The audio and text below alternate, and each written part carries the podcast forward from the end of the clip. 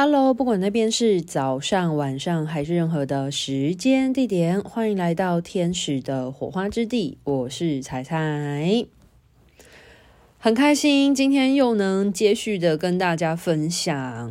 呃，上一集提到说我在上课过程当中遇到了外星意识的能量。在课程当中 发生，那后续到底发生了什么事情？那我也不是故意要拖那么久才更新的，基本上我也是很希望赶紧就是把这些故事整理出来。也不是故意要吊大家胃口的，基本上我现在只能忙里偷闲啊，就抓时间的把一些个案故事整理一下。那我最近觉得还蛮有趣的，欸，就是这些东西有时候它会在某一些时机点有一些最好发生。这件事情我也会顺着讲到我下一个要录制的个案故事，因为一切都是有关联性，真的是很妙的一件事。所以我有时候会觉得，嗯。可能，呃，像我有一些故事，或有一些事情，或是我有一些主题想要分享，但是迟迟找不到一个良好的时机点整理的时候呢，其实有时候在某一些时间点当中，就会发生非常巧合的事情，诶。这个呢，我在后面故事的时候，我再继续娓娓道来好了，就会觉得好像在这些不同的事件当中，好像有一些冥冥之中的穿针引线。好，那今天的主轴呢，还是回到了呃，延续上一篇个案故事里面提到的，就是我在上一篇那个飞天仙女的故事里面嘛，就有提到说。在那一天上课过程当中，就有外星种族的能量来到我的天使灵气的课程当中。那究竟是发生什么事情呢？就是在进阶课的过程当中，会有一个呃冥想是要带学生去体验的。那在体验的过程当中呢，其实是会播放。音乐来协助学生有一个环境背景音啊，然后让学生更投入在冥想的引导之中。那在音乐播放了，前面都很顺利哦，可是大概在可能播放了前期的一小段时间的时候，音乐就被切断了。那我在我教学的过程当中呢，其实音乐有可能因为误触或者是。呃，网络讯号不好或种种因素而，呃，可能有一点卡损，或者是短暂的停止。可是基本上再度的按播放键，它音乐一定是可以延续的。但是那一次就是非常的悬，我的音乐被切断了之后呢，我再怎么样，它都无法再次播放。那后来就。呃，没有背景音乐之下，我我后来就觉得那就嗯顺其而为吧。所以呢，在那次的冥想当中，就没有任何的背景音乐，就纯然的只是就是大家很安静的空间，然后我就念引导语，然后持续的操作下去。可是，在这个过程当中呢，我当然除了空间当中的能量护持是由天使所提供的，我当然也会作为一个讲师嘛，我就是在呃接收上课的时候，最主要接收空间的能量的中流砥柱光之管道，我其实也会。协助一下护持空间，看一下空间当中的能量啊，顾前顾后啊。那如果有任何突发状况，其实我都会询问一下天使，说现在到底是发生了什么事呢？那在呃冥想引导的中间的过程当中，我在呃协助空间的呃能量的时候，我就问一下天使说，所以现在状况是怎样？那我看见的画面是。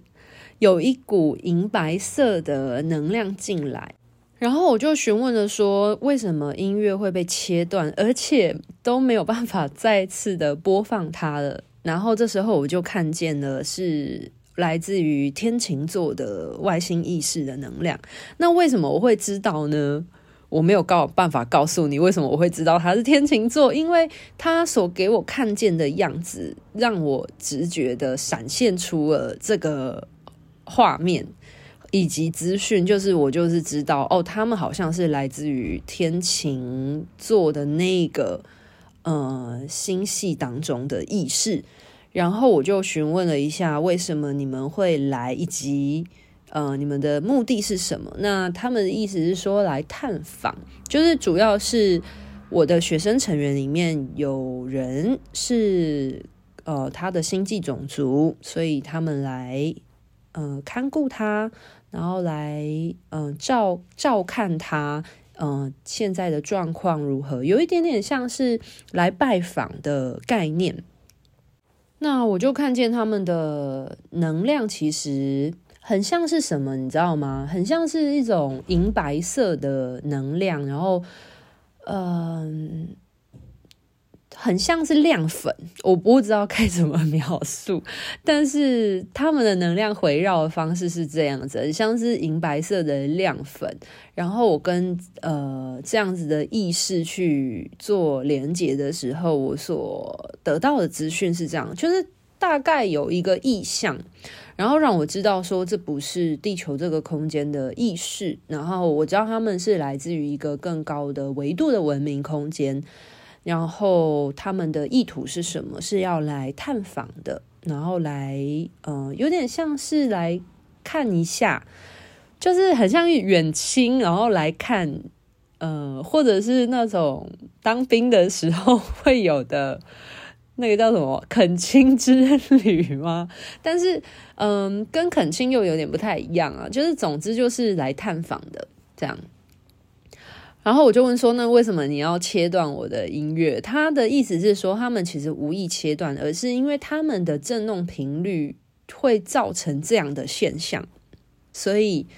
呃，他们不是故意要呃中断我的教学，或者是来干扰我的教学的，而是因为他们的振动频率一进来的时候，那那个音乐的波频振动，因为毕竟它是声波，所以它会有一些干扰。就是这个原因。那后来我还是回到冥想的引导嘛，那就很顺着把冥想冥想的引导带完了。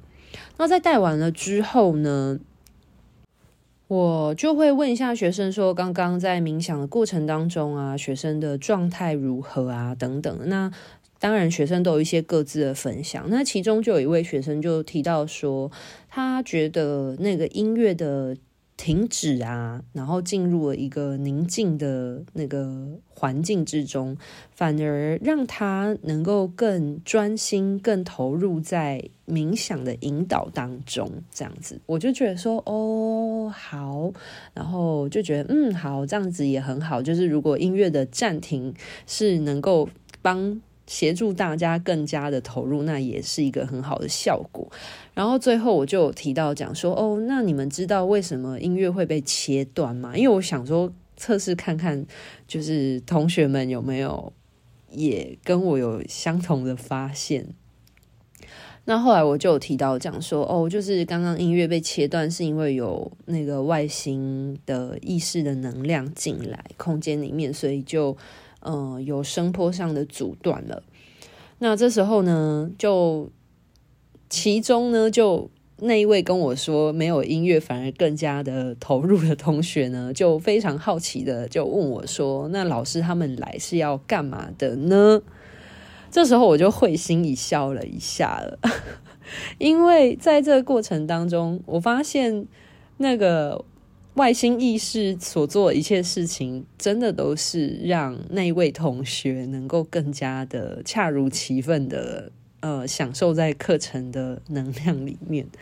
我就刚刚说：“你有发现，就是我讲这件事情的时候，讲外星族群意识的时候，其实其他同学没有太大反应，可是你却会追问后续，因为。”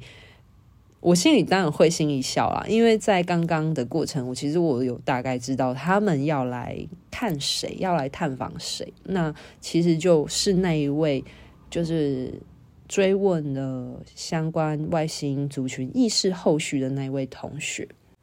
我在这边姑且称他为同学 T 好了。那同学 T 的话呢，因为他刚好遇到他呃工作的一个空窗期。那他也有私底下学生之间本来就会呃彼此的交流啊等等。其实我觉得这是好的，因为我发现我的学生们呃他们自己之间的情感交流其实是蛮热度，我是蛮开心的，因为我本来就很支持，就是学生与学生之间可以形成一个呃灵性的能量网络。就是可以互相协助啊，然后彼此互相疗愈啊，等等。所以我也会办一些团练活动啊，去促进可能北中南的不同同学有一些交流，可能跨出他自己上课的那个学生团体成员。那当然，那个上一位提到的那位飞天同学呢，就跟这个同学 T 呢，他们有一些交流。反正总之，因为飞天同学他有来找我做过咨询，那。反正他们交流结果就是，后来同学 T 呢，他就决定说，他也想要来找我做生命轨迹的整合。那在做整合的过程当中呢，我就顺着把他的历程呢整理了一下。那以下呢是有经过他同意的。那他在回溯的过程当中呢，他回到他投胎之前的空间。他在来到地球以前投生的空间呢，他就提到说，他是在一个很黑的地方，然后只有他自己一个人。那大多数的时间呢，他都在发呆啊，跟等待。那在等待什么呢？其实他就提到说，他在等待什么时候可以下去。那我就问他说，你是在一个什么样的状态之中呢？就是决定你要来投胎的。然后他就提到说，他就回到那个在生命回溯的时候，回到那个时间点，他就说他在决定要来投胎的那个过程呢，是就是有一个人来到他的身边，然后指着一个盆子，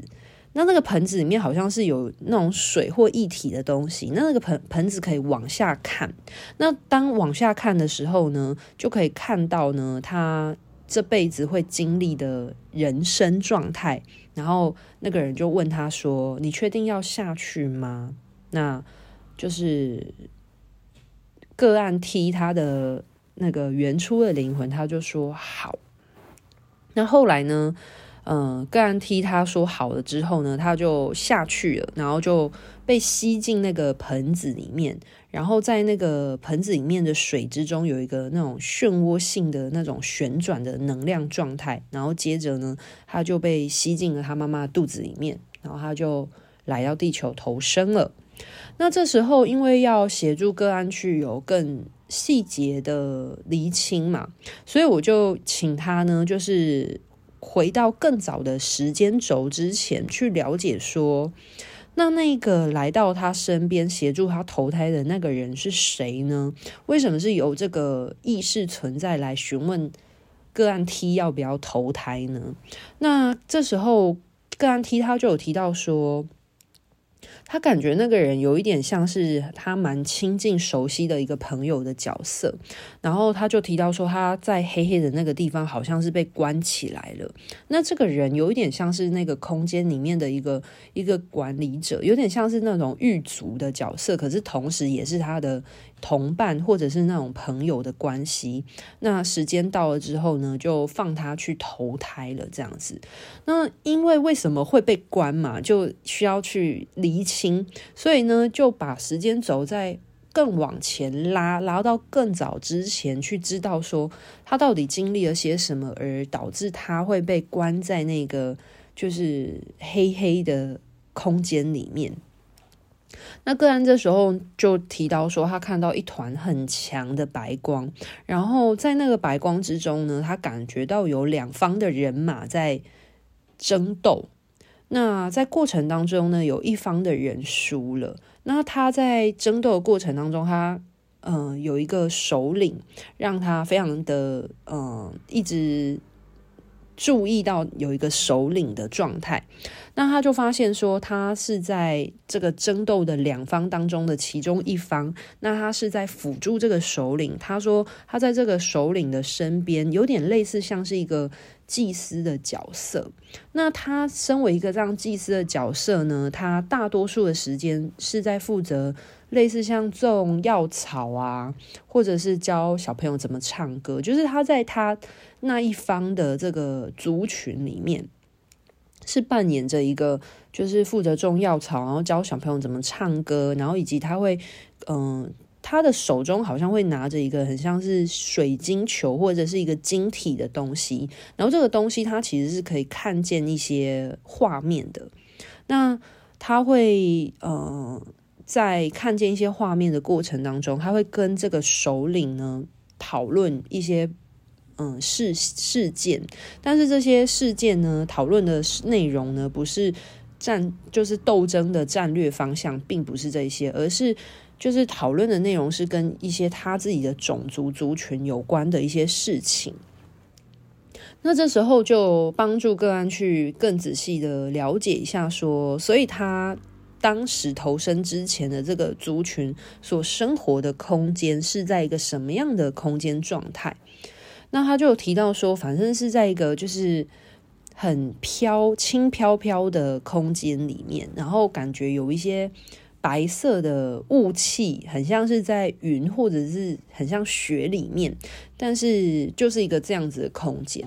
那他说他的那个种族的样貌啊，是银白色的头发，然后穿着白色的衣服，然后皮肤很白，可是是有血色的。那在这个种族里面，他们的身形其实是细细长长的。然后有高也有矮的，就是他们的族群其实也是有高矮之分啊，但是都是这种细细长长的身形样貌。那她在这个族群里面呢，她是比较阴性的一个女性的形象状态。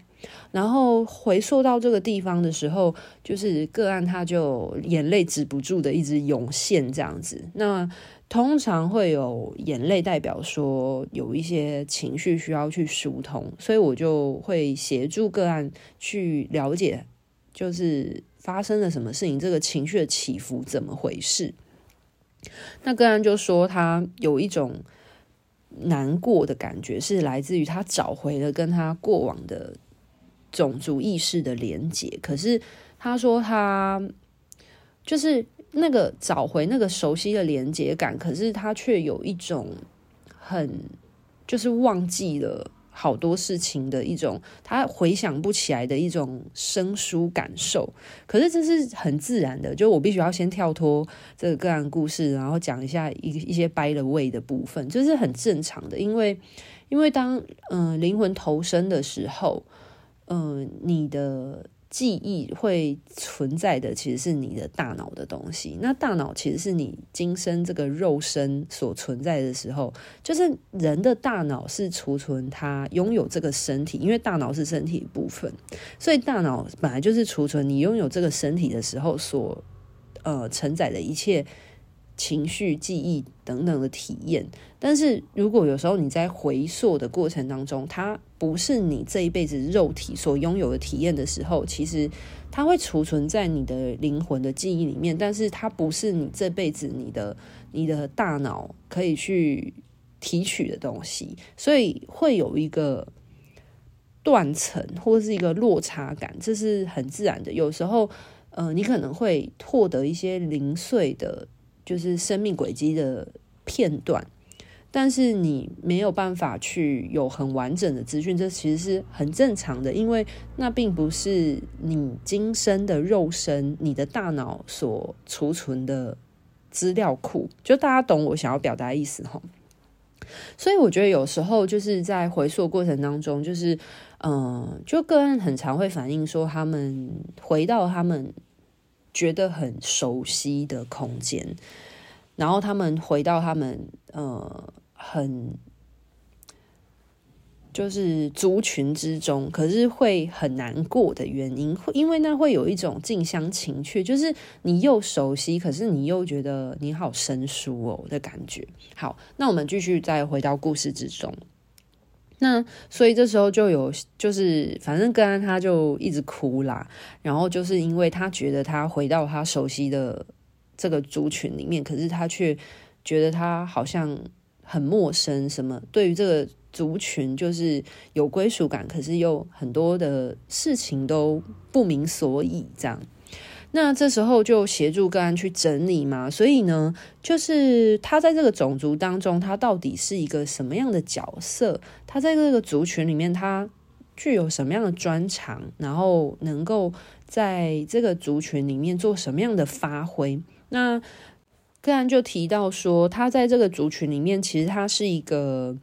就是没有很爱讲话，然后静静的一个角色。那很，可是很多时候，当族群里面的人需要他的协助的时候，会来寻找他。那他可以提供一些呃协助或者是支持。那他大多数的时候都在拾花种草，就非常的幽静这样子。那这其实就有。提到他前面的嘛，他就是会就是种一些草药啊这样子，然后他就后来他就突然就是说他有一些想要补充的东西，是他就是回溯到现在，整合到现在，他就是突然呃获得的更多的一些相关资讯，然后他就说他才突然发现说，原来那个。他看见的那个首领是他的伴侣。那他说他在被关起来那个黑黑的空间里面被关起来的那个去解放他的人，就是他以为是狱卒的那个角色来解放他的那个人，其实也是他的伴侣。可是他说他不知道是什么样的原因，所以他是一个就是这样子的角色，就是可以去看顾着那个关他的空间，然后。但是因为也是透过他的那个首领的那个伴侣的帮助，或者是求情，那他才有办法离开那个被关着的空间，那他才有得以有一个机会去可能去不同的维度或星球里面体验不同的生命，然后不用一直被困住在那个黑色的空间里面。所以，呃，当他获得更多的生命的。生命轨迹的资讯之后呢，就有时候需要帮助个案去把它拼凑起来啊。那所以我就邀请他，就是回到更早之前的呃时间轴去重新体验一下，就是当时为什么会发生战争，然后以及为什么他会被囚禁住，然后而让他投生来地球。那个案他没有提到说为什么会发生战争的原因啊，可是他就有。提到说为什么他会来到地球的原因，那他就讲到说他会来到地球的原因，一方面是因为他选择来到地球的话，他就不用再一直被禁锢在那个就是黑色的空间里面。那另外一个方面是他可以透过来地球，然后回归种族的荣耀，然后他就。也有补充到一点，是他阅读到的，就是说他发现他也希望能够来帮助他这一生的爸爸妈妈，所以代表说他跟他这辈子他的父母应该是有累世的关系，所以他才会就是投身的同时才会选择他的父母，然后以及就是当他们的子女，然后可以来协助他的父母。就是可能有一些看顾或照料之类的，所以通常就是在回溯过程当中，如果有发现这样的情况，代表说，就是如果呃个案跟他的某一些亲人是有很深的羁绊的，那代表往往会有累世的关系。但因为这不是他这次来预约咨询的主题，所以就没有更深的去探究。如果他对于这个部分有一些想要更深层的了解或整合的话，他都可以再做后续的预约，或者是下一次再做咨询也可以。但是因为这次的咨询的主轴的重点是。协助他去了解他的精神目的跟他的生命蓝图的原本的规划，然后去检视他有没有走在他生命蓝图的道路上面，这样子。所以他因为刚刚前面所说的种种原因嘛，就是决定来到地球。可是他就有提到说，他下定决心来到地球的时候，他心中其实是带着一个。希望能够帮助这边的人，能够用一种最放松的方式带动灵性上的提升。所以协助他找到他的今生目的之后呢，就会带着个案去了解他的生命蓝图的规划，因为这个东西它是环环相扣的。所以在带个案去呃了解他的生命蓝图的规划的时候呢。个人就发现说，他呃，在他阅读到的是他在一个小的工作室里面，然后这是他的一自己的一个艺人工作室，那他在画设计图。那这些设计图就让他非常好奇嘛。那他仔细的去了解的时候呢，他就发现说，诶，原来这些设计图是在模拟真实场景的儿童玩具，就是他所绘画的那些设计图的设计是要来设计模拟真实场景的儿童玩具。所以我就协助个案去顺完，就是他。生命蓝图规划的工作的这一天，到底发生了什么事情？因为这是那个设计图是一个很重要的关键点。那后来个案呢，他在顺他的生命历程的这个生命蓝图的资讯的时候，他就发现说，他的工作室其实是跟他的家是一起的。那他可能早上起来就可能就是准备一下他的餐食啊，然后吃完了之后呢，他就进入到他。房子的另外一个空间，也就是他的工作室，然后拿出他还没有完成的设计图，继续去创作。那在过程当中，他就发现说，哦，原来他的呃设计图的合作对象，好呃是玩具开发商，所以他应该是嗯、在绘制一些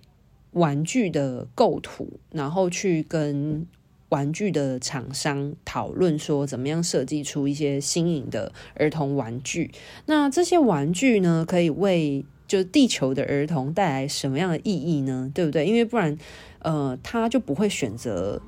生命蓝图有这样子的呃职业发展了嘛。那个案就有提到说，就是这些玩具呢，可以让小朋友玩得很开心，又可以很安全。那这些玩具呢？嗯，他所阅读到的是说，这些玩具的构图呢，是来自于他以前在那个。他投生之前的空间，他说那边的小朋友都是这样玩的啊，都是玩这些东西的。那大家也是因为玩这样子的玩具，然后可以很顺利的长大啊，然后训练他们成为更好的人。所以他在地球画出这些玩具的设计图，是为了去重现他投生之前的那个空间的时候的小朋友的玩具。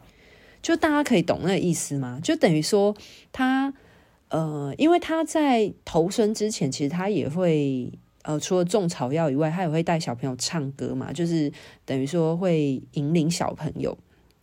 所以他其实是很懂得，就是那在他投生之前的那个空间的文明科技当中的儿童都是玩些什么样的东西，那他就可以把那样子的一个可能具有发挥或创造力、想象力的一些玩具，然后把它呃带到地球来，然后为地球的小朋友带来多元的刺激。所以，嗯、呃，然后他就有发现说，在他的工作室里面的环境呢，是非常的生活简单、极简，可是却是很。现代科技的这种环境空间，然后他说为什么会是这样的原因，是因为他以前的投生之前的空间其实就是类似这样子的生活环境。那去协助个案了解说，所以他选择了。这样子的一个就是玩具设计师的一个职业内容，为什么他的灵魂会选择这样子的职业？他的用意是什么？那个案就提到说，因为每个小孩都是未来的希望，那如果能够从童年就去启发他们的创造力的话，那会是很有意义的一件事情。那这时候个案他就跳出了那个。就是那个回溯阅读的状态，他就有提到一个说，他说他小时候其实有想过想要当童书的出版商，他说他以前就有这样子的愿望跟理想，诶，所以如果他不是用玩具的方式，如果他是用童书的话，也可以吗？其实这是一个很关键的问题，因为，嗯、有时候是。呃，灵魂所选择的专业方向呢，如果已经错过了去做相关的培训的时候，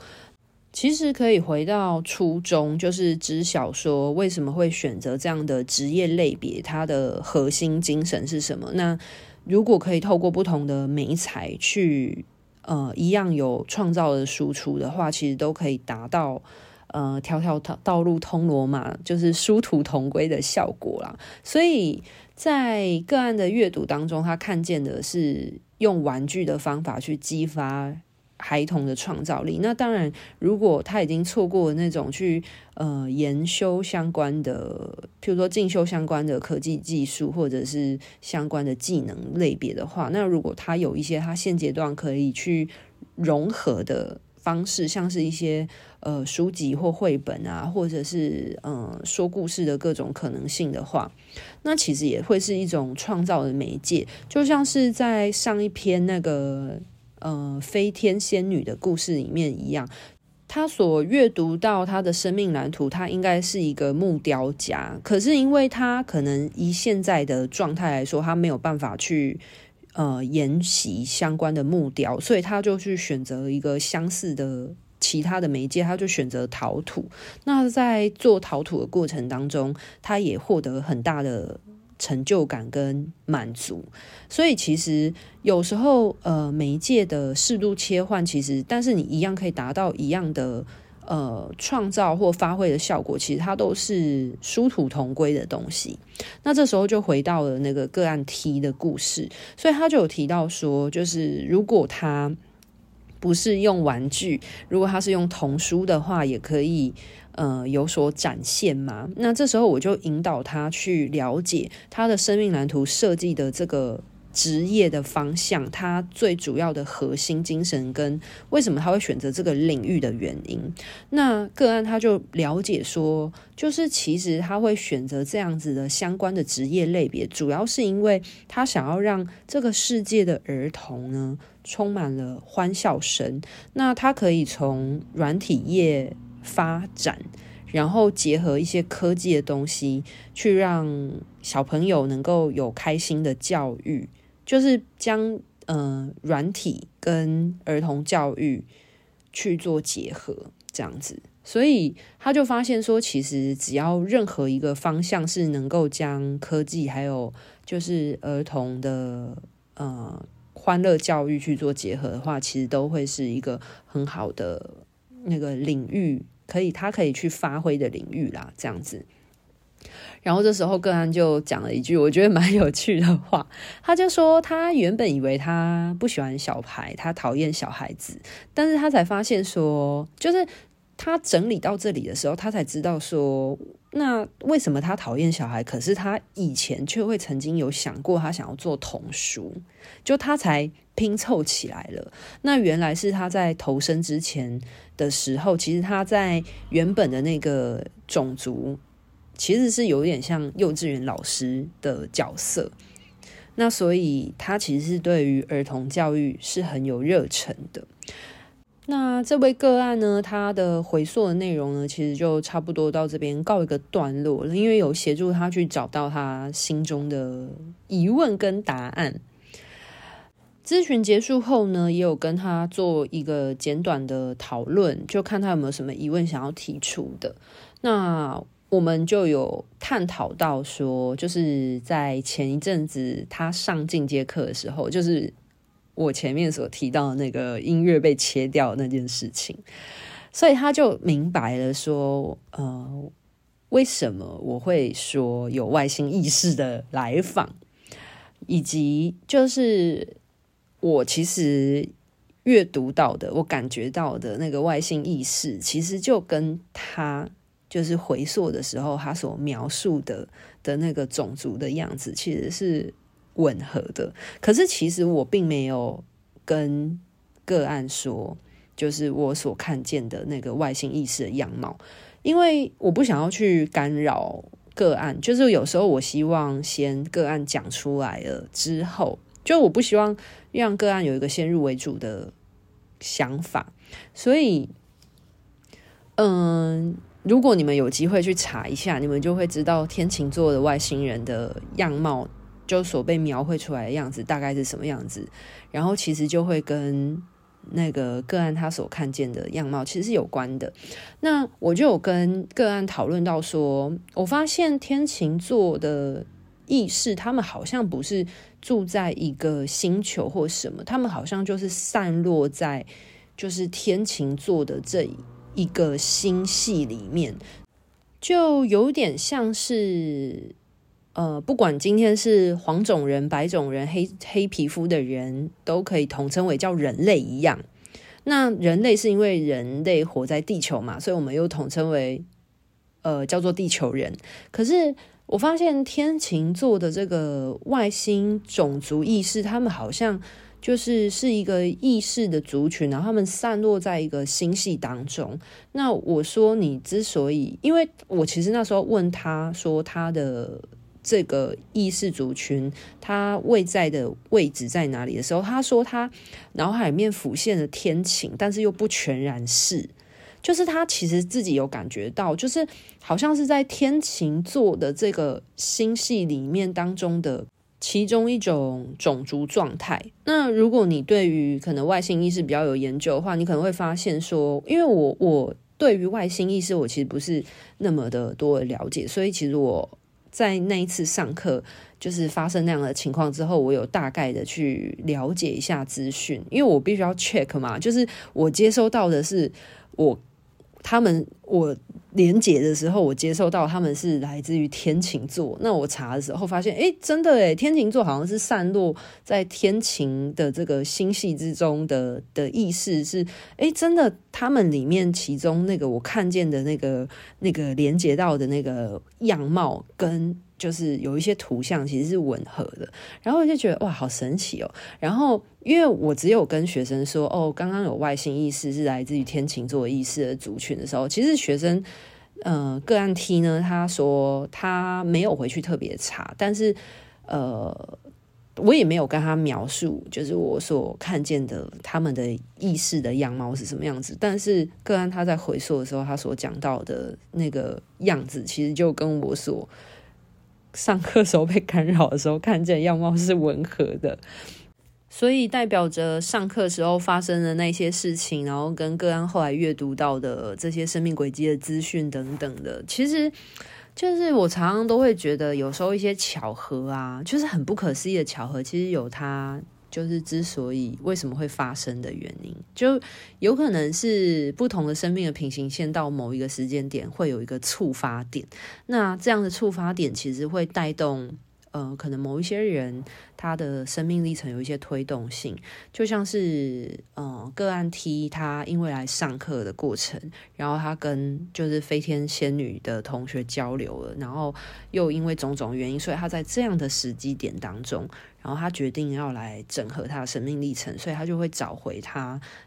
投生的初衷喽。那其实这也很符合。嗯，生命本来就有一个校正机制啊，就是如果你在呃你的生命轨迹偏离的过程当中，如果它有一个校正的状态当中，其实你真的需要资讯，它都会来到你的身边哦。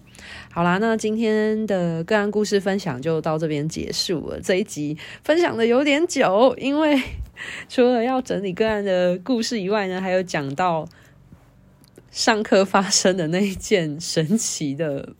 干扰事件。好啦，那今天就先这样喽，拜拜。